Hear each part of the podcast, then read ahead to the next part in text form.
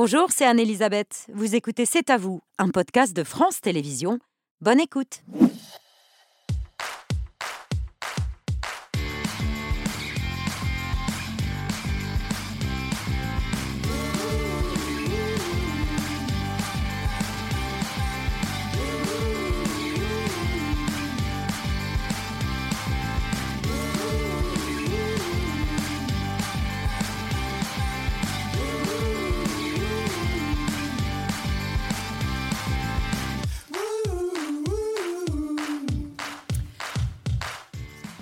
Bonsoir, bienvenue dans C'est à vous pour toute l'actualité de ce mardi 21 février en direct jusqu'à 20h55 avec Émilie, Sandrine, Pierre, Patrick et Mathieu. Bonsoir à tous les cinq. Bonsoir, Bonsoir Mohamed sera de retour demain, on l'embrasse. Patrick, dans votre édito ce soir. Les sanctions contre la Russie détournées, contournées, pas très étanches. À Moscou, euh, Poutine pavoise en expliquant que les sanctions, ça ne marche pas et que la Russie se porte euh, pas mal. Les sanctions, le discours de Vladimir Poutine, celui de Joe Biden ce soir en Pologne. On en parle avec la chef de la diplomatie française, Catherine Colonna, ministre de l'Europe et des Affaires étrangères. Bonsoir. Bonsoir. Merci d'avoir accepté ce soir notre invitation. Dans l'actualité internationale, il y a aussi la situation en Turquie, Émilie. Turquie et la Syrie, pays déjà meurtris par les tremblements de terre du 6 février et qui viennent à nouveau d'être frappés par de nouveaux séismes. Mathieu, dans 5 sur 5 Une question de santé publique, la question de l'obésité. Un Français sur deux est en surpoids euh, ou obèse, des chiffres inquiétants sur la progression chez les jeunes adultes dont on va parler avec le docteur Arnaud Coccol, nutritionniste, qui sera notre invité. Nutritionniste à l'hôpital de la Pitié-Salpêtrière à Paris. Pierre, dans votre œil ce soir. Nina Simone aurait eu 90 ans aujourd'hui. Une BD extra raconte sa vie, un best-of somptueux vient de sortir trop belle occasion de la célébrer. Hors de question euh, de rater cette très belle occasion. Sandrine, nos invités vous ont-ils inspiré Absolument, et je vais leur proposer d'ailleurs euh, un spectacle, une comédie musicale. Oh. Une comédie musicale rurale, puisque le, le, film qui réunit Lambert Wilson et Grégory Gadebois se passe dans la très bucolique montagne, quelque part en France, mais c'est l'histoire de leur amitié improbable et naissante, euh, qui est euh, l'objet de ce film, Les choses simples, en salle le 22 février, c'est-à-dire demain. Euh, la nouvelle comédie d'Éric Bénard avec notamment Mathieu Gillin. Mohamed Boclet sera également notre invité du dîner. C'est le vice-recordman du monde de la lecture rapide. Voilà, il a un niveau hallucinant. Euh, j'ai oublié d'ailleurs son record. Enfin, je dois dire autant de bêtises. De lire toutes tes fiches, hein. oui, voilà.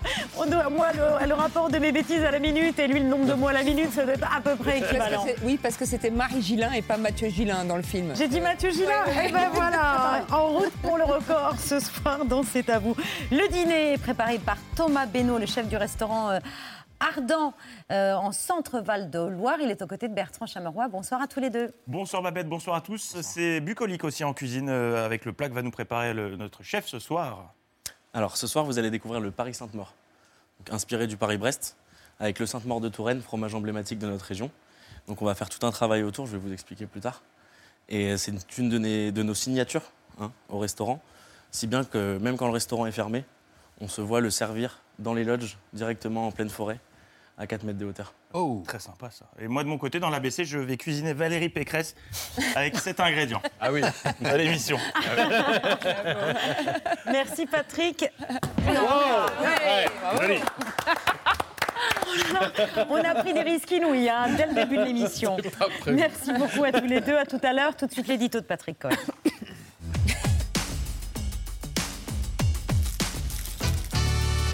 Devant les, devant les, dignitaires russes convoqués au Kremlin, Vladimir Poutine a une nouvelle fois inversé les rôles. Oui, en se posant victime d'un Occident menteur, russophobe, décadent et soutien de néo-nazis, diatribe désormais rituelle, répété d'un ton monocorde, 1h45 de discours, hein, tout de même, face à un parterre d'affidés. Ответственность за разжигание украинского конфликта, за эскалацию, за рост числа его жертв полностью лежит на западных элитах. И, конечно, на киевском режиме сегодняшнем, для которого украинский народ, по сути дела, чужой. Украинский сегодняшний режим обслуживает не национальные интересы, а интересы третьих стран. Poutine qui semble enfermé dans sa réalité parallèle, est-ce qu'il y croit vraiment Est-ce qu'en disant cela, il oublie ou ignore que c'est la Russie qui mène une guerre d'agression, la Russie qui bombarde, massacre et fait déporter des enfants Euh, À vrai dire, c'est la seule question qu'on se pose en, en l'écoutant, puisque le tyran russe ne dit rien d'autre sur le conflit en cours. Il assure que la Russie ne peut pas être battue, que l'offensive sera poursuivie méthodiquement, mais reste vague sur la stratégie, les objectifs et la durée de la guerre. Un conflit qu'il présente comme un choc de civilisation, c'est le sens de sa tirade homophobe. Regardez ce qu'ils font en Occident, où la pédophilie devient la norme, où les prêtres approuvent les mariages gays. Enfin, la menace nucléaire est agitée en fin de discours avec l'annonce de la suspension euh, de Moscou, enfin la suspension de la, la signature de Moscou au dernier traité américano-russe de limitation des arsenaux nucléaires, le traité New Start signé en 2010. Le président russe a aussi longuement évoqué la situation économique de son pays. Qui ne se porte pas si mal, puisque d'après Poutine, les sanctions ont échoué.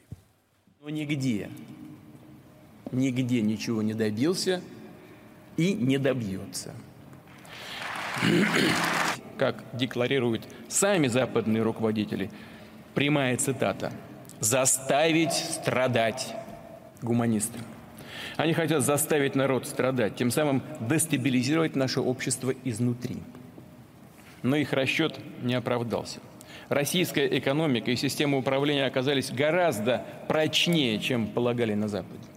Vladimir Poutine qui, euh, cette fois, appuie là où ça fait mal, parce qu'effectivement, et contrairement à ce que espéraient les Occidentaux, euh, nous allons provoquer l'effondrement de l'économie russe, euh, disait Bruno Le Maire il y a un an.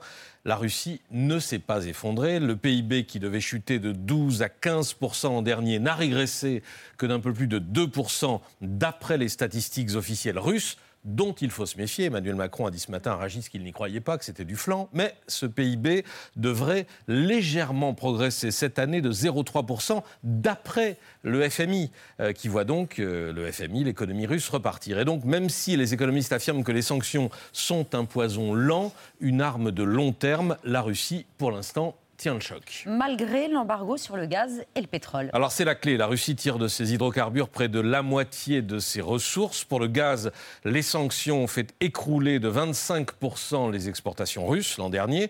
Pour le pétrole, c'est encore très récent. L'embargo européen n'est en vigueur que depuis décembre sur le brut et depuis le début du mois de février sur les produits raffinés. Le gazole russe n'a donc cessé de faire rouler nos voitures que depuis 15 jours, théoriquement. Pourquoi théoriquement? Parce qu'entre-temps, le pétrole russe a trouvé de nouveaux débouchés en Chine et en Inde et que rien euh, n'interdit de leur en acheter. Euh, C'est ainsi que l'Inde est devenue en quelques mois le premier importateur mondial de pétrole russe. Et comme ce pays dispose de grandes capacités de raffinage, il en réexporte une partie, euh, environ un quart, dit-on, aux États-Unis et en Europe. Le pétrole n'a pas d'odeur, enfin si, mais c'est la même partout.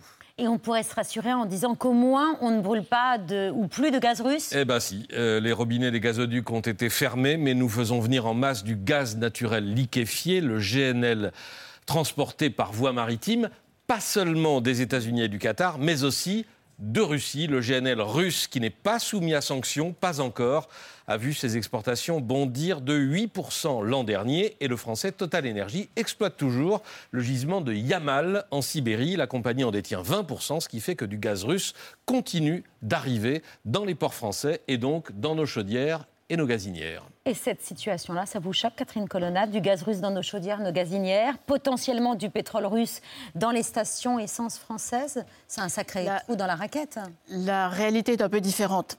Euh, la réalité, c'est que l'Europe, moins la France d'ailleurs que les autres pays européens, mais l'Europe en général, est extrêmement dépendante aux hydrocarbures russes, gaz et pétrole. Et que là où certains disaient d'abord qu'elle n'arriverait pas à s'en détacher ou que ça lui prendrait des années, en moins d'un an, puisque tout ça a commencé un peu plus tard, nous avons pu nous passer du charbon russe, qu'il faudrait aussi citer, euh, du pétrole pratiquement en totalité, et du gaz, ne serait-ce que parce que la Russie n'en fournit euh, plus beaucoup.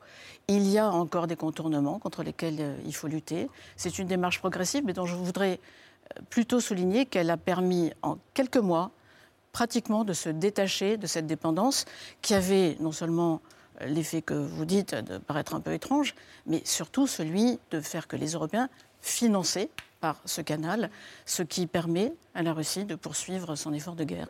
Et c'est ça qu'il faut arrêter. C'est là que les sanctions pèsent et que la description que je ferai de l'économie russe n'est pas exactement celle que ferait Alors, c'est Vladimir la- Poutine. c'est c'est laquelle? Ça ne s'est pas y a pas effondré, c'est une réalité, oui. il n'y a pas d'effondrement. Les sanctions n'ont pas pour objectif de mettre la Russie à genoux, contrairement à ce que dit, économique, hein. Poutine, mais de peser sur son effort de guerre, de l'entraver, de la priver d'un certain nombre de ressources, de euh, désorganiser son industrie d'armement, et c'est ce qui se passe, de la priver aussi de l'accès à un certain nombre de technologies euh, de pointe, les semi-conducteurs et autres. Et de fait, même l'organisation euh, de la filière automobile est en chute euh, libre, alors que ce ne sont pas des matériels extraordinairement sophistiqués. Donc les sanctions font leur effet, elles continueront de faire leur effet. Il faut continuer et si nécessaire, il faut les renforcer. Un poison lent, vous êtes euh, d'accord avec la formule? L'idée d'une larme, d'une arme de, de, euh, de le- de- de L'idée d'une arme qui euh, produira des effets au fur et à mesure que nous gardons cette pression sur la Russie. Mm. Est-ce que, par exemple, il faut soumettre à, à sanction le GNL russe, qui pour l'instant euh, n'est pas sanctionné, n'est pas soumise à. Notre principal Est-ce que ça peut faire partie des- en ce qui du concerne la dixième France, paquet c'est de plutôt sanctions la Norvège, euh, les États-Unis des pays euh, du Golfe. Effectivement, effectivement, qu'il y ait du gaz russe qui arrive encore en Europe ne correspond pas à la politique que nous venons mener. C'est un travail progressif, mais il a été engagé vraiment d'une façon qui a plutôt surpris les observateurs par sa rapidité que l'inverse. Et il se trouve que c'est une compagnie française qui euh, en fait venir d'un gisement euh, dont elle est copropriétaire en Vous Sibérie. l'avez rappelé. Sans autre commentaire de votre part. Je crois que de m'arrêter là vous fait sentir ce que je peux penser. Peut-être faut-il être un peu plus clair, Madame Colonna? Non, mais je pense que chaque, euh, dans le respect des, des- des règles euh, européennes euh, et internationales, évidemment, euh, chacun a un choix fondamental à faire. Et ce n'est pas toujours le choix de l'économie qu'il faut faire lorsqu'on traite d'une situation de guerre. C'est un message guerre, clair euh, pour Total. Energy que vous. Suffisamment clair, je pense, pour que ce soit compris comme ça. Vladimir Poutine qui se vante de tenir économiquement malgré les sanctions et qui répète à l'envi les mêmes attaques. Euh, Patrick les a euh, rappelées, voire les insultes à l'égard de l'Occident, responsable de l'escalade du conflit, alors que la Russie a fait tout ce qui est en son pouvoir, a dit Vladimir Poutine, pour régler ce problème par des moyens pacifiques. Comment est-ce que vous pourriez qualifier ce discours? Patrick Cohen le disait, on se demande si- s'il y croit lui-même. Euh, c'est la Russie, la Russie seule qui a choisi de déclencher cette guerre, qui a agressé son voisin, pays indépendant, pays souverain, qui ne l'a pas euh, provoqué, et qui au contraire cherchait le dialogue, qui l'a cherché euh, jusqu'au bout. Mais que dire Ça fait quelque temps que le président Poutine pratique la, falsification de l'histoire et l'inversion des responsabilités. Il est le seul responsable du déclenchement de cette guerre, guerre qui continue euh, à mener. Parce qu'il ne faut pas dire qu'il l'a déclenchée il y a un an et qu'il ne s'est rien passé depuis un an. Depuis un an, il fait une guerre, dans des conditions d'ailleurs euh, abominables, critiquables, qui violent toutes les lois de la guerre. Et donc euh, la responsabilité est pleinement et entièrement celle de la Russie. Il faut qu'il revienne à de meilleurs comportements, nous le disons ouvertement. Il lui suffirait de reconnaître qu'il a fait une erreur, parce qu'il a fait une erreur, les choses ne se sont pas passées comme prévu. Qui retire euh, ses troupes. C'est une euh, dure réalité qu'il a en face de lui, euh, en fait. Et donc, euh, il y a un moment où vient, non pas l'heure du bilan, il est trop tôt, mais l'heure de regarder la réalité en face. Les choses ne se sont pas passées comme Vladimir Poutine le pensait. Kiev n'est pas tombé. les Ukrainiens ont repris un certain nombre de territoires. L'Union européenne est unie. La société internationale est quasi unanime à condamner l'agression russe. Voilà, il faut de temps en temps être capable de subir l'épreuve de la réalité. Joe Biden a fait une visite surprise à Kiev euh, hier pendant 6 heures. Il y a quelques minutes, il a prononcé un discours depuis Varsovie, une sorte de réplique au discours de Vladimir Poutine ce matin. President Putin ordered his tanks to roll into Ukraine. He thought we would roll over. He was wrong. Democracy was too strong. Instead of an easy victory he perceived and predicted, Putin left with burnout tanks and Russia's forces in, delay, in, dis- in disarray. He thought NATO would fracture and divide. Instead, NATO was more united and more unified than ever. He thought autocrats like himself were tough and leaders of democracy were soft. And then he met the iron will of America and the nations everywhere that refused to accept the world governed by fear and force. Quand on entend euh, Joe Biden et Vladimir Poutine euh, dialoguer ainsi à distance, euh, on peut se dire que c'est le retour de la guerre froide. C'est le sentiment que vous avez? Non, je dirais surtout que ce sont deux conceptions du monde, deux conceptions même de, de l'humanité, de la liberté évidemment, mais aussi de l'humanité. Encore une fois, il n'y a pas de guerre froide, il y a une guerre, une vraie guerre, une guerre sale, qui est faite par la Russie. Et nous ne sommes pas en guerre avec la Russie, ni la France, ni aucun des pays européens, ni euh, ses alliés. Euh, nous demandons simplement à la Russie qu'elle arrête, qu'elle arrête d'agresser un pays souverain, qu'elle retire ses troupes et qu'elle euh, revienne à un processus de dialogue. que la Russie arrête. La France fait donc aussi entendre sa voix. Voilà ce qu'a dit Emmanuel Macron vendredi dernier lors de la conférence sur la sécurité de Munich. Notre dilemme, c'est qu'il n'y aura pas de paix durable et complète sur notre continent sans que nous ne sachions embrasser la question russe, mais de manière lucide. La force quand nous devons l'avoir, mais aussi le courage du réengagement du dialogue pour trouver des solutions durables.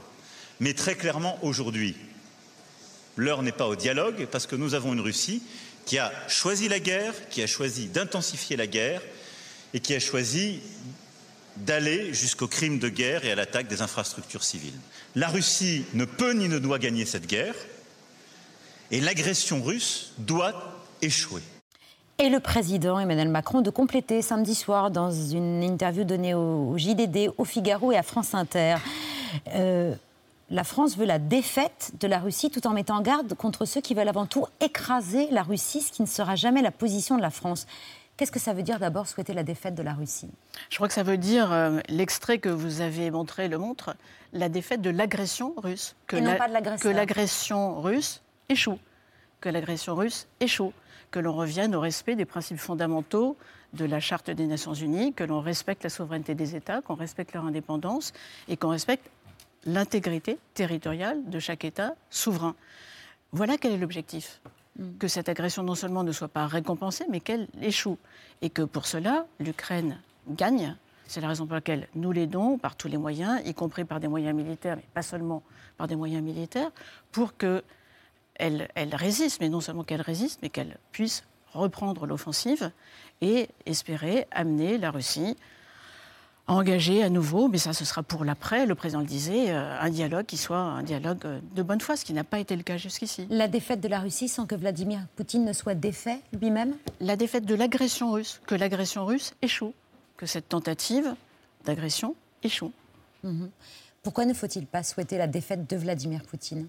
Parce que c'est une question qui n'est pas de notre ressort, ça n'est pas à nous de poser la question de la forme et des modalités de qui gouverne la Russie. Je crois qu'il est très important de bien distinguer les choses. Ce que nous reprochons à la Russie, qui est un grand pays, qui est un pays européen, qui restera là, et le président rappelle souvent l'importance de la géographie, ça n'est pas d'exister, c'est de se comporter comme elle se comporte, en violant les principes les plus basiques de la Charte des Nations Unies, en violant même ses propres engagements, ce qu'elle avait pris euh, au moment de la dissolution de l'Union soviétique, et de ne pas euh, permettre, voilà notre objectif, qu'une agression soit récompensée. Parce que croyez-moi, il n'y aura pas de paix et de stabilité où que ce soit si les agressions sont récompensées et fonctionnent.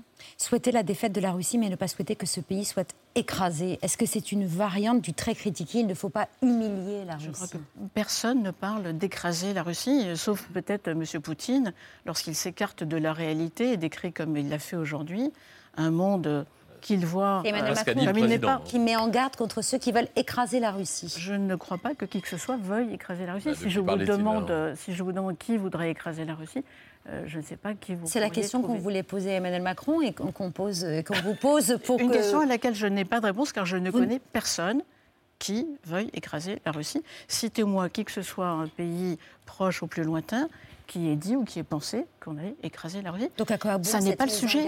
Ça n'est pas le sujet. Le sujet, c'est de faire en sorte que l'agression russe soit un échec. Mhm. Donc on ne comprend pas vraiment la mise en garde d'Emmanuel Macron. Je crois que ça veut dire tout très simplement clair. qu'il ne faut pas aller trop loin, Mais écraser la Russie, c'est quelque chose qui n'est dans l'esprit de personne. Ça n'est pas l'objet des efforts en cours. L'objet des efforts en cours, c'est tout simplement de permettre à l'Ukraine de se défendre. Pays qui a été agressé, on va quand même faire une différence entre l'agresseur et l'agressé. Et l'Ukraine est en situation de légitime défense. Et le président ukrainien a réagi à cette prise de position en disant qu'Emmanuel Macron perd son temps et que tout dialogue est inutile avec le président russe. Est-ce que la France perd son temps à ne pas écarter l'idée d'un dialogue avec le président russe? Je crois qu'il a réagi non pas à cette prise de position, mais au fait que le président euh, parfois parle au président Poutine. Et si Qui n'est plus le cas depuis septembre, je crois. Ils ne se sont pas parlé depuis longtemps, ils se reparleront euh, si ça peut apporter quelque chose d'utile. La dernière fois qu'ils s'étaient parlé en septembre auparavant, en août, ça avait permis, et donc euh, c'est utile de lui parler parfois, s'il euh, écoute, c'est encore mieux, ça avait permis qu'une mission de l'Agence internationale de l'énergie atomique puisse aller d'abord à la centrale nucléaire de Zaporizhzhia, euh, qui est occupée par les forces russes et utilisée par les soldats russes, puis, plus récemment, mettre des observateurs et des agents de l'Agence internationale de l'énergie atomique dans chacune des centrales nucléaires ukrainiennes et à Tchernobyl.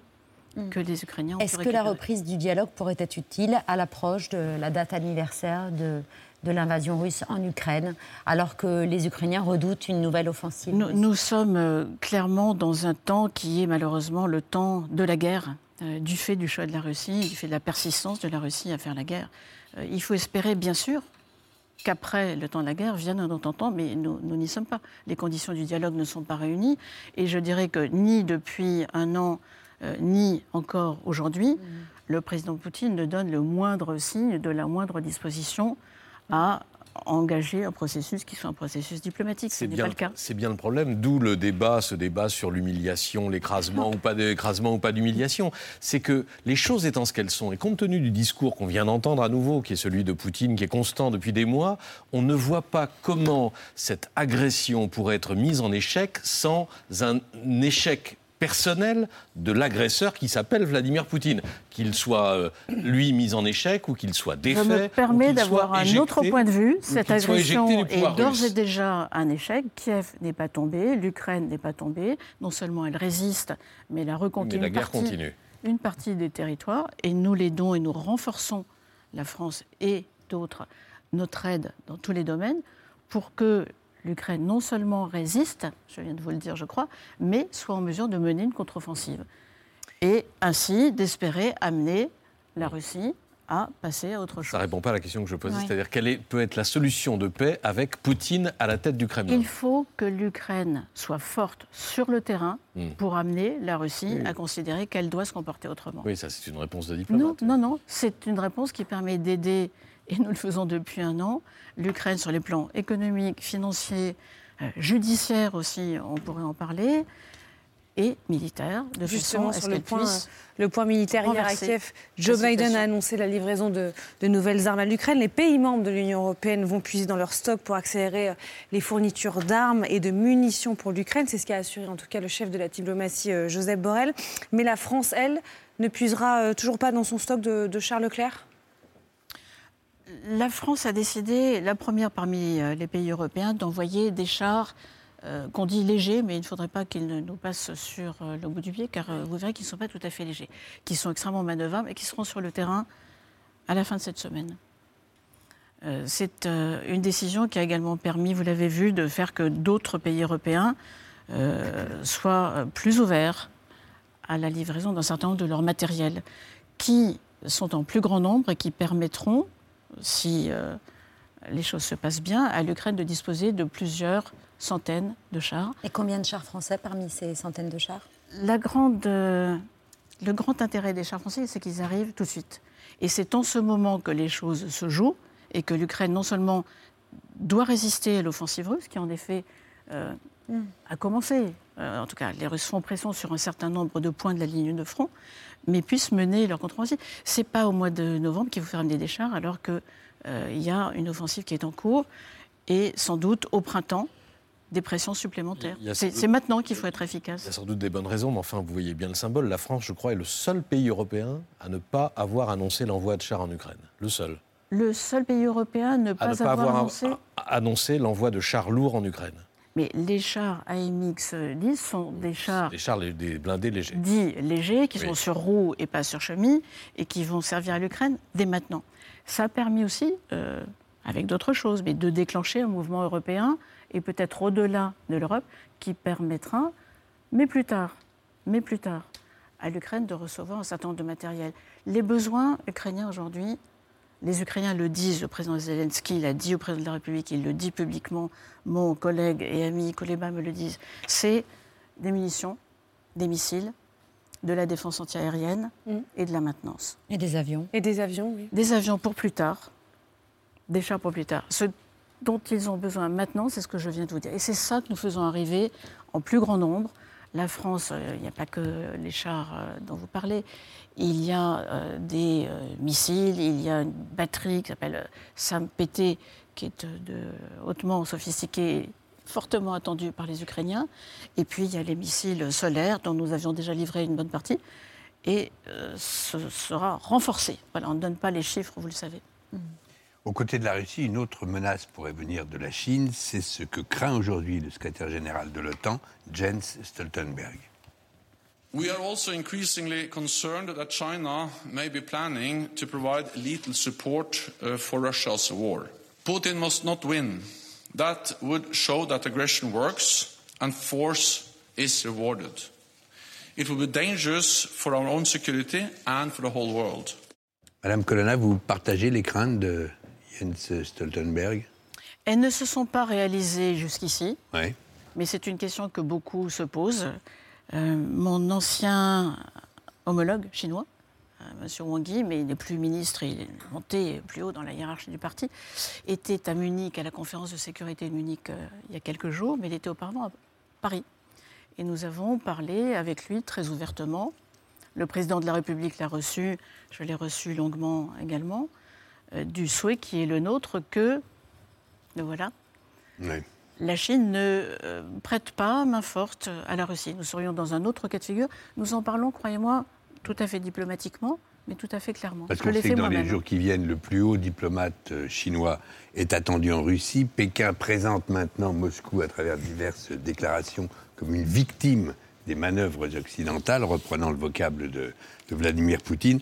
On se dit qu'un partenariat stratégique est en gestation. S'il ne se matérialise pas par la livraison de matériel d'armement, ce qui serait effectivement un autre cas de figure, je préfère retenir de la position de la Chine, et c'est sa position traditionnelle au demeurant, son attachement à la stabilité, qui lui bénéficie peut-être sur le long terme, et son souhait que la charte des Nations Unies soit respectée.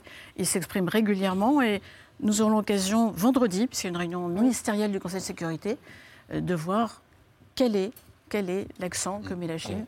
Est-ce que c'est sur sa stabilité? Est-ce que c'est sur le respect du droit international et de l'ordre international fondé sur les règles? Ou est-ce que c'est sur euh, d'autres euh, versants et d'autres attitudes? Je suis pour ma part confiante. Qu- Quand on écoute euh, attentivement Stoltenberg qui dirige une organisation militaire, on se dit que c'est pas seulement des craintes, qu'il a des informations. Est-ce que vous avez, vous, ces informations? Il a dit qu'il était inquiet. Euh, Il y a euh, des euh, sociétés privées dont nous regardons de près l'activité. J'en ai parlé très ouvertement à M. Wang Yi, comme ma collègue allemande en a parlé très ouvertement. Au même- chinoises Chinoises, pardon, bien sûr. oui. qui sont Donc nous observons l'activité. Je m'arrêterai là. Je vais vous décevoir, mais je m'arrêterai là. euh, en Europe de l'Est, donc sur, le, sur, sur un terrain proche de, proche de nous, Pas forcément sur le terrain. pas forcément sur le terrain. Il y a un mois, la junte militaire au pouvoir au Burkina Faso avait donné 30 jours à l'armée française pour quitter le pays. Est-ce que c'est le cas? Est-ce qu'il n'y a plus de militaires français sur le sol burkinabé?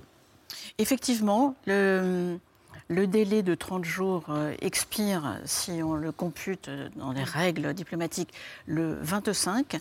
Mais les militaires français ont achevé euh, leur manœuvre dans, d'ailleurs, des conditions de coopération convenables avec euh, les Burkinabés. Il reste un tout petit détachement sur l'aéroport qui est en train de replier le matériel et les choses se passent bien. Les relations ne sont pas euh, rompues, y compris les relations de coopération, s'il le faut, dans un certain nombre de domaines. Mais de fait, euh, ce qui était dénoncé par les autorités du l'accord qui permettait ce stationnement, eh bien, nous en avons tenu compte. À chaque fois que la France s'en va, ça s'est passé au Mali, au Centrafrique, on voit une montée en puissance de rôle de la Russie et de la milice Wagner. Est-ce que ça va être le cas également au Burkina Faso C'est peut-être plutôt dans l'autre sens qu'il faut présenter le sujet. Ce n'est pas quand la France s'en va que l'influence russe s'exerce. L'influence russe s'exerce dans un certain nombre de pays euh, d'Afrique, euh, pas seulement au Sahel, puisque la présence russe euh, est ancienne dans la corne de l'Afrique, que l'on parle de l'Éthiopie ou de quelques autres pays, mais on voit d'autres modes d'action, des modes plus souterrains, faisant appel à la désinformation, à la manipulation de l'information, à la diffusion de, de fausses informations sur Internet, qui conduisent à un certain nombre de phénomènes de... De rejet de la France. De basculement de ces pays dans, dans, une forme éloignée de ce qui peut leur permettre la stabilité et la prospérité, certainement. Et ça vous inquiète que la Russie étende son influence dans ces pays d'Afrique? Non seulement ça nous inquiète, mais dans les sanctions qui sont adoptées par l'Union européenne, qui le seront demain, euh, juste avant le 24 février, eh bien, il y aura des responsables de Wagner. M. Prigogine est d'ores et déjà sous sanction européenne. Il y en aura d'autres dès demain. La Turquie, la Syrie qui n'en finissent plus de, avec les tremblements de terre, plus de 6000 répliques enregistrées depuis euh, euh, le 6 février. Hier soir, deux nouveaux séismes de magnitude 6, 4 et 5, 8 qui ont été ressentis dans la province d'Ataï, dans le sud de la Turquie. C'est la plus éprouvée par le tremblement de terre du 6 février, et près d'Alep en Syrie, où il y a eu un, un mouvement de panique, comme ça a pu être euh, constaté en direct à la télévision.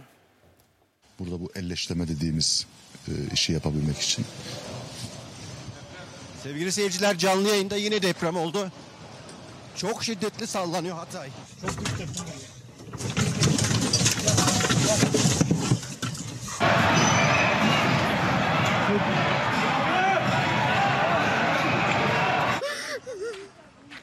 يعني صاير فوقنا اربع طوابق كمان يعني عم نخاف انه يصير فينا مثل مثل العالم اللي راحت يا عيني تحت الانقاض طلعنا والله رقد وصرنا بالشارع يعني هلا هلا والله بس اخذنا مده هيك بركنا وحرام بس نحن والاولاد متغطين فيها Alors, bilan de cette dernière attaque, 6 morts, 300 euh, blessés, en plus mmh. des plus de 44 000 morts déjà recensés. Alors, on a envoyé du matériel, la France, l'Europe ont envoyé du matériel, des membres de la sécurité civile, mais est-ce que c'est suffisant, notamment en Syrie, quand on sait que deux semaines après, l'aide humanitaire a du mal à venir jusqu'au pays, à peine à traverser la frontière turque, y compris par les points de passage euh, garantis par les Nations Unies L'aide euh, a mis plus longtemps à arriver en Syrie, c'est vrai, parce que la Syrie, et le régime syrien, donc, n'autorisait qu'un seul point de passage. Mmh. Depuis, deux autres points de passage ont, ont pu être ouverts et l'aide est réellement, euh, désormais, distribuée aux populations syriennes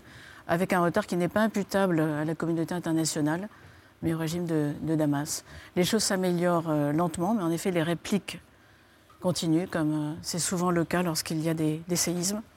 Et donc, le danger demeure euh, pour la population. Donc, il faut renforcer cette aide. Nous avons décidé d'utiliser aussi euh, le canal des Nations Unies, le canal d'un certain nombre d'ONG ou d'associations euh, sur place. Sur ce plateau, il y a une semaine, l'humanitaire euh, Raphaël Pitti nous lançait un avertissement. Il disait que si l'Europe ne se mobilisait pas assez pour aider euh, ces millions de Syriens qui étaient réfugiés dans ces zones touchées par les séismes, eh bien, il fallait se préparer à une nouvelle crise euh, de réfugiés, une crise migratoire. Je crois que pour le moment, l'urgence est de leur venir en aide. Ça a été fait pour ceux qu'il était encore possible de, de, retrouver. Maintenant, il faut secourir les réfugiés, leur apporter des tentes, du matériel. Chargement est arrivé hier avec 40 tonnes de matériel. Nous ne sommes pas seuls et la France n'est pas seule à aider. Et l'Europe a tout un mécanisme qui permet de répondre aux besoins de première urgence. Ensuite, il y aura la reconstruction. Et là aussi, il faudra aider.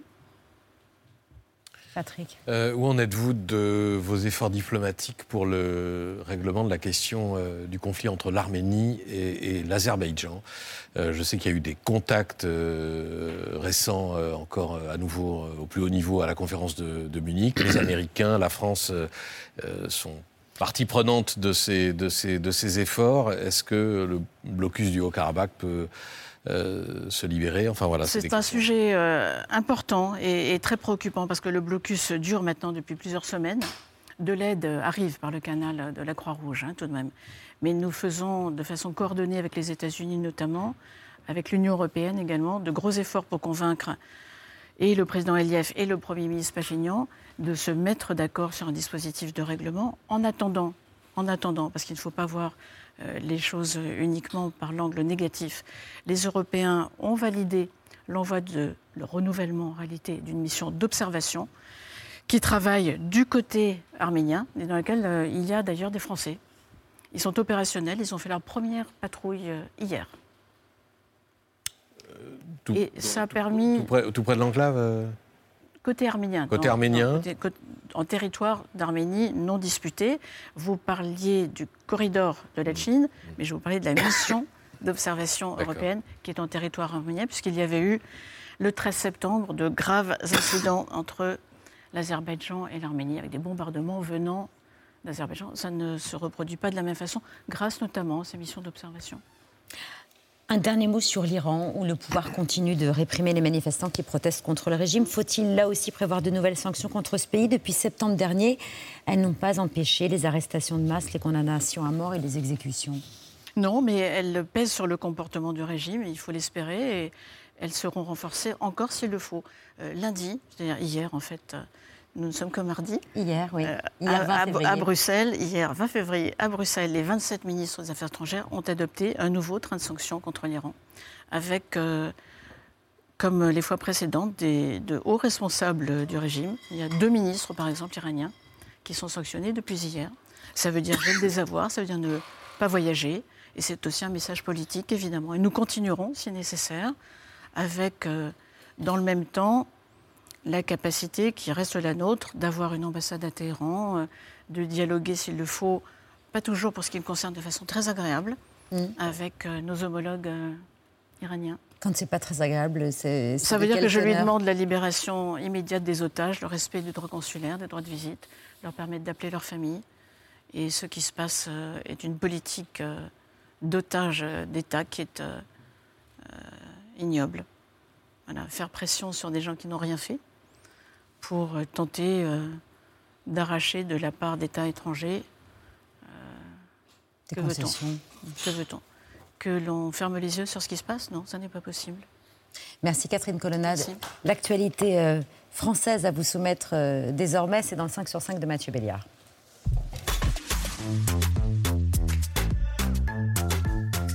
Bonsoir Babette. Bonsoir à toutes et à tous. Mathieu, ce matin, Emmanuel Macron s'est rendu à Rungis il s'est levé tôt. Oui, au marché euh, d'intérêt national, le plus grand marché de frais d'Europe.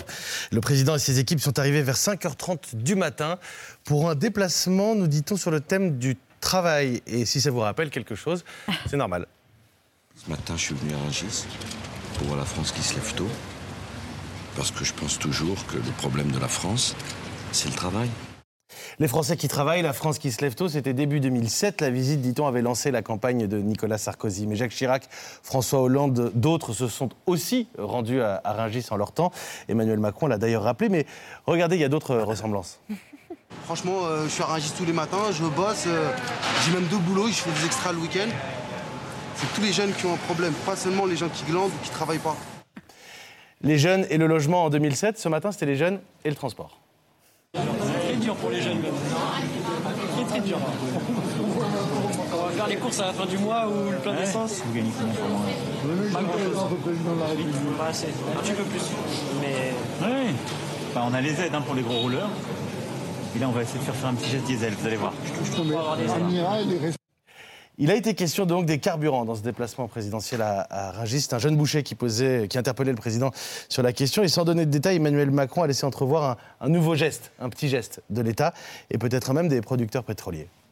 Je souhaite que le dialogue puisse se finaliser entre le ministère et avec les, les- entreprises qui sont euh, concernées. Et comme ça avait été fait euh, l'année dernière sur euh, le carburant, avec des ristournes à la pompe qui avaient pu être faits par euh, nos entreprises, en particulier Total Énergie Nouvelle, que puisse y avoir à nouveau euh, des gestes qui soient faits. Je sais aussi l'esprit de responsabilité euh, de nos, grands producteurs et, et revendeurs, et je pense que c'est important dans une période où on a besoin d'accompagner nos compatriotes et en particulier celles et ceux qui travaillent. Voilà. Après les débats à l'Assemblée nationale, c'était donc le retour du président au contact des Français. Et bien sûr, puisque le thème était le travail, il a été question de la réforme des retraites. Les Français euh, sont contre dans les sondages, mais pour le président, sa réforme est une évidence. Tout le monde a du bon sens dans notre pays. Tout le monde sait que c'est simple. On a un système auquel on tient, qui est un trésor, qui est, on dit toujours, c'est au fond le patrimoine de ceux qui n'en ont pas.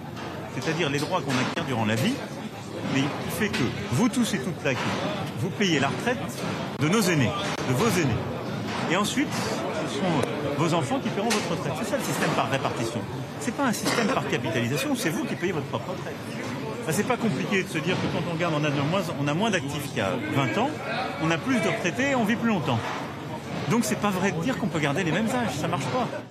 Des ministres euh, accompagnaient le, président et évidemment ils ne l'ont pas contredit sur ce point-là. Mais Rachel Kekessi Ringis, c'est sur la circonscription de la députée de la France Insoumise. Euh, Anaïs Recoulier et Valentin Tibier lui ont tendu le micro, c'est à vous. C'est bien qu'il se déplace pour venir voir. C'est bien, mais ce n'est pas venir voir seulement. Il faut qu'il applique euh, les choses envers les faveurs des travailleurs. Tout a augmenté, tout est cher et le salaire n'augmente pas. Et le métier est pénible. Et on veut encore les faire travailler jusqu'à 64 ans. Ce n'est pas possible. C'est des métiers difficiles qui donnent mal au dos et c'est très difficile de se lever tout le matin. Et puis il y a d'autres qui commencent à 2 h du matin, 3 h du matin. Faire travailler les gens jusqu'à 64 ans, ce n'est pas être humain. Il faut qu'ils soient un peu humains. C'est ce que je lui demande. Sur le bon sens euh, avancé par le président de la République sur cette réforme des retraites, nous avons aussi voulu sonder ceux qui ont croisé Emmanuel Macron ce matin, ceux qui se lèvent tôt justement. Pas sûr qu'il est euh, vraiment convaincu. Normalement, moi, je devais être à la retraite cette année et on me dit qu'il faut faire deux ans et demi de plus. Et je l'ai fait. Si c'est pour le bien-être de mes enfants et des petits-enfants futurs, eh ben, euh, je le fais et je ne me prends pas la tête avec ça. Il euh, faut penser à l'avenir avant de penser à soi. J'ai 64 ans, mais j'ai pas tous mes trimestres. Alors donc, je récupère. Encore à peu près ouais, 12 mois, quoi. On travaille la nuit, donc euh, c'est difficile. euh, donc euh, on veut profiter de notre retraite, quoi. Je pense que j'ai assez donné. Jamais, jamais, jamais un jour de retraite. À mon avis, quelqu'un qui est devant un ordinateur au chaud euh, sur une chaise, c'est complètement différent de quelqu'un qui est à 4-5 degrés ici et debout toute la journée. Ça me dérange pas de travailler jus- jusqu'à 64 ans, mais ici je le ferai pas. C'est très physique et ici il y a pas beaucoup de. Enfin, ils le font, mais leur santé est trop abîmée, quoi. Il est grand, il est marié, il est président. Alors si lui comprend pas, qu'est-ce qu'on doit comprendre nous? À noter toutefois que cette visite matinale à Rungis sert aussi d'échauffement euh, au président. Emmanuel Macron doit passer quelques heures, j'ai mis des guillemets sur quelques heures, Oui. au Salon de l'Agriculture samedi. Euh, Catherine Colonna, on peut travailler, on a vu ces métiers, justement, on a vu quelques carcasses aussi. Vous travaillez jusqu'à 64 ans à Rungis? J'en ai bientôt 67, mais je ne travaille pas à Rungis, c'est vrai. Donc la pénibilité des, des métiers est prise en compte, vous savez, leur euh, durée aussi. et ça fait partie des éléments d'équité dans cette réforme. Une réforme qui, évidemment, est nécessaire. Le président a raison. Euh, il y a aujourd'hui besoin de continuer, de continuer à préserver notre système, notre modèle euh, de retraite. C'est un modèle par répartition. Je crois que tout le monde y est attaché. Et bon, pour ça, il faut bien trouver de quoi financer les retraites. Mais les Français manquent de bon sens quand ils rejettent massivement cette réforme, puisque c'est une réforme de bon sens. Le président a dit que le bon sens veut que l'on réalise qu'il faudra travailler de façon à avoir suffisamment d'argent pour payer les retraites. Ce- Je crois que ça ne se conteste pas. Simplement, ce petit geste annoncé sur le carburant, vous en savez plus? Non, je l'ai découvert ce, matin. En... Non, non, ce matin. En, En lisant, est- en lisant la presse. Il m'arrive de lire la presse. Et d'y découvrir des annonces du président de la République? je m'en réjouis même si je ne roule pas au diesel. L'animatrice et journaliste Églantine Émeillé a annoncé hier avoir perdu son fils dans la nuit de dimanche à lundi. Et si on en parle ce soir, c'est aussi pour rappeler le, combat qu'a mené Églantine Émeillé ces euh, dernières années. C'est sur les réseaux sociaux qu'elle a annoncé la mort du jeune euh, Samy. Cette nuit, mon petit ange, mon petit lion, regard si doux, s'est envolé vers les étoiles. On ne connaît pas les raisons précises de sa mort. Samy n'avait que 17 ans, autiste sévère, épileptique, polyhandicapé. En fait, on connaît surtout les, prises de parole d'Églantine Émeillé, plusieurs coups de gueule, plusieurs alertes sur le sort réservé aux, familles d'enfants handicapés. On l'a reçu à plusieurs reprises dans C'est à. Et on a écouté ces, ces coups de gueule justement sur euh, l'État qui parfois n'entend pas. Le quotidien, il est éprouvant du réveil, j'allais dire euh, au coucher, sauf que parfois le coucher n'existe pas non plus. C'est très éprouvant physiquement et que ces solutions, on ne peut plus attendre que ça prenne encore des années de discussion, de paperasse, de mise en place. Ce sont des impacts, si vous voulez, une personne handicapée, c'est pas elle seule, c'est tout l'entourage et, tout un entourage qui fatigue, qui s'épuise, qui démoralise. Ça fait, je suis désolée, mais ça coûte plus cher à la société. Ça fait des dépressions, ça fait des gens qui ont besoin de soutien, ça fait des gens qui ne peuvent pas travailler. Donc je pense que oui, l'État a pris conscience qu'il fallait faire quelque chose, mais je crois qu'ils n'ont pas pris conscience de l'urgence des situations. Au sujet de Samy et de sa vie euh, avec son fils Églantine Mémeillet, avait publié un livre, Le voleur de brosse à dents, c'était en 2015. Euh, ce quotidien, les épreuves qui euh, jalonnaient sa vie de famille, la solitude et les absences de réponse, ce quotidien, Églantine Mémeillet l'avait aussi raconté dans un documentaire, Un si long combat, diffusé sur France 5 en 2014. Je vous en propose un, tout petit extrait pour que vous euh, vous rendiez compte de l'univers kafkaïen dans lequel une famille peut être plongée. Votre enfant, il a quel âge? Mon enfant, il, a, il aura 8 ans au mois d'août. D'accord parce que nous, notre établissement prend en charge à partir euh, de 10 ans. Vous habitez à quel endroit, madame? Dans Paris. Ah, à Paris Ah, bah c'est pour ça qu'on n'a pas reçu votre dossier. Pourquoi? Parce que vous êtes hors secteur.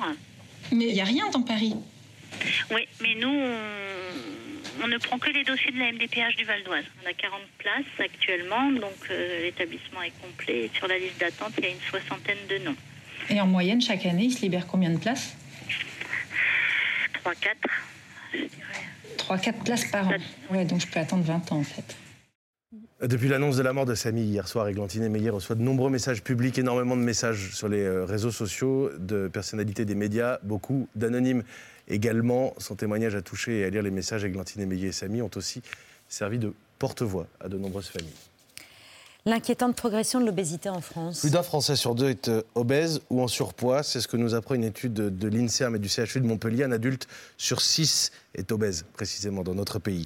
Et ça monte même à plus de 20% de la population dans les Hauts-de-France ou dans le Grand Est. Dans le détail, les chiffres montrent clairement un lien entre surpoids et paupérisation. Ce sont les plus précaires qui sont d'abord victimes. Alors, dans ce contexte d'inflation, on le sent tous à la caisse. Est-ce que les prix nous guident vers la malbouffe? Vera Loudéry et Corentin Préat ont interrogé quelques Parisiens qui venaient de faire leurs courses, justement. Est-ce que vous avez tendance à vous tourner vers des produits moins bons parce que c'est moins cher?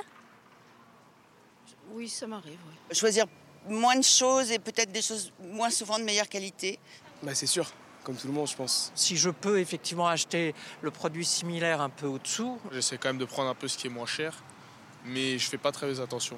Les gens vont de plus en plus vers les produits premier prix, les produits marque distributeur, les choses comme ça. Des produits qui deviennent de plus en plus chers, comme les fruits, les légumes. Il y a des choses que je me prive, au fait. Qu'avant, je je fais, je fais même pas attention, j'achète que le bio, le machin. Maintenant, rien du tout, quoi. On achète juste pour manger, quoi.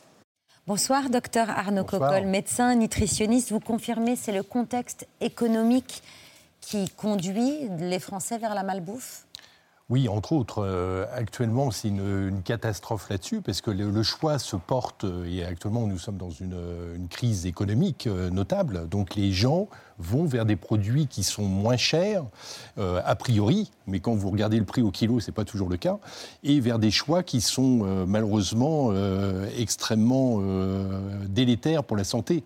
Est-ce que ça coûte vraiment plus cher de manger équilibré ou est-ce qu'il y a un défaut d'éducation à l'alimentation? Alors ça, c'est une question importante parce qu'on peut penser que c'est le cas, euh, mais euh, non, ce n'est pas, pas du tout le cas. Donc ah euh, manger équilibré n'est pas forcément cher. Il y a des, des, Par exemple, on mange trop de protéines animales actuellement, nous le savons. Il faut aller vers plus de protéines végétales et les protéines végétales coûtent moins cher. Vous prenez des légumineuses, vous prenez les algues qui ne sont pas suffisamment développées en France, la culture, mais qui est très riche en protéines. Tout ça, ça coûte nettement moins cher que de prendre euh, une bonne, euh, un bon onglet ou, ou un poisson. Le, danger, ce sont les, les plats transformés, les plats préparés. Ça, c'est le pire, trop gras, trop salé, trop sucré. Oui, entre autres, parce qu'il y a une multitude, une foultitude euh, de responsables sur l'obésité. On doit parler d'ailleurs des obésités. C'est pas l'obésité au singulier. On doit décliner ça au pluriel. Donc les causes sont multiples. Donc effectivement, les plats, on peut pointer les plats industriels, mais il n'y a pas que ça euh, qu'on doit pointer. On peut pointer d'autres causes qui sont assez euh, inédites. Par exemple, la pollution. La pollution est l'un des pourvoyeurs de l'obésité actuellement en France. On stocke les polluants dans le tissu adipeux. Donc certains d'entre nous devenons plus gras pour nous adapter à la société qui est en train de devenir obésogène. Euh, c'est étonnant ça. Hein, ah oui, effectivement, je trouve ça très étonnant. On stocke la pollution dans le gras en fait. Ah, on stocke de la pollution dans le gras. Donc euh, en fait, le, gras sert d'airbag. en fait, euh, c'est un protecteur. La pollution l'air. Pardon La pollution de l'air. La pollution de l'air, les microparticules, les pesticides, les herbicides, les fongicides, etc. Tous ces polluants sont des agresseurs. Et en fait, pour, euh, pour protéger notre cerveau, qui est vraiment l'organe qui doit être protégé, ben, nous avons une arme et qui est le tissu adipeux. Donc, est-ce que le prix à payer pour s'adapter à, notre, à la société n'est pas de prendre du poids? C'est la question qu'on se pose, ouais, mais sauf que ça induit d'autres problèmes de santé gravissimes. Bien sûr, mais bien sûr. Mm. Un autre facteur conjoncturel, euh, Annick Fonbonne, qui est co-auteur de l'étude épidémiologiste à, l'INSERM, affirme que la pandémie a augmenté le poids moyen des populations. Alors on savait déjà qu'on a tous pris un peu de poids euh, pendant les, confinements, mais on l'a pas perdu après.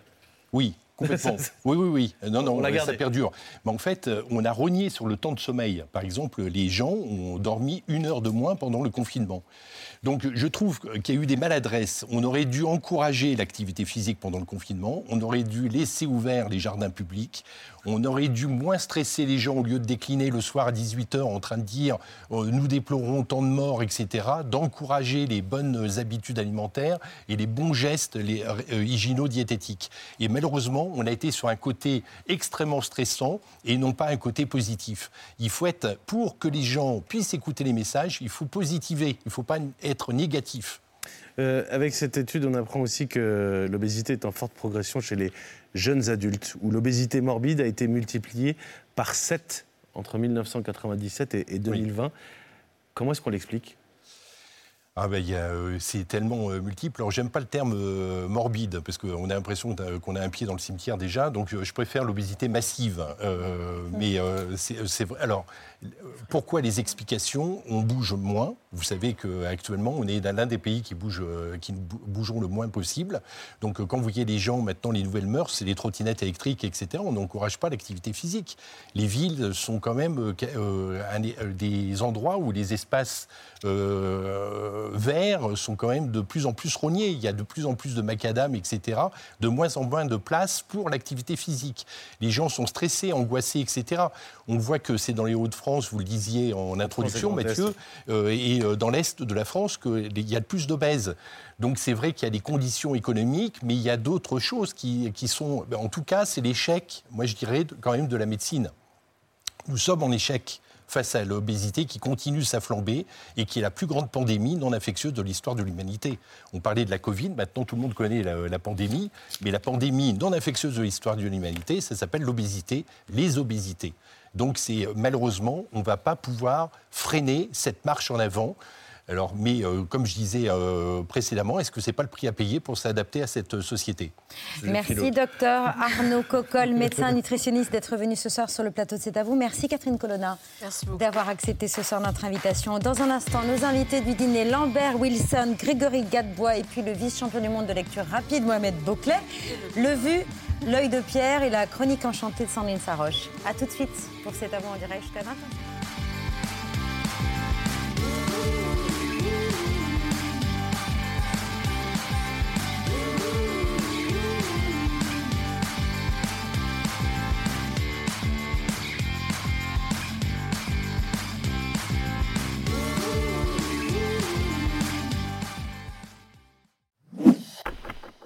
Merci d'avoir écouté ce podcast de France Télévisions.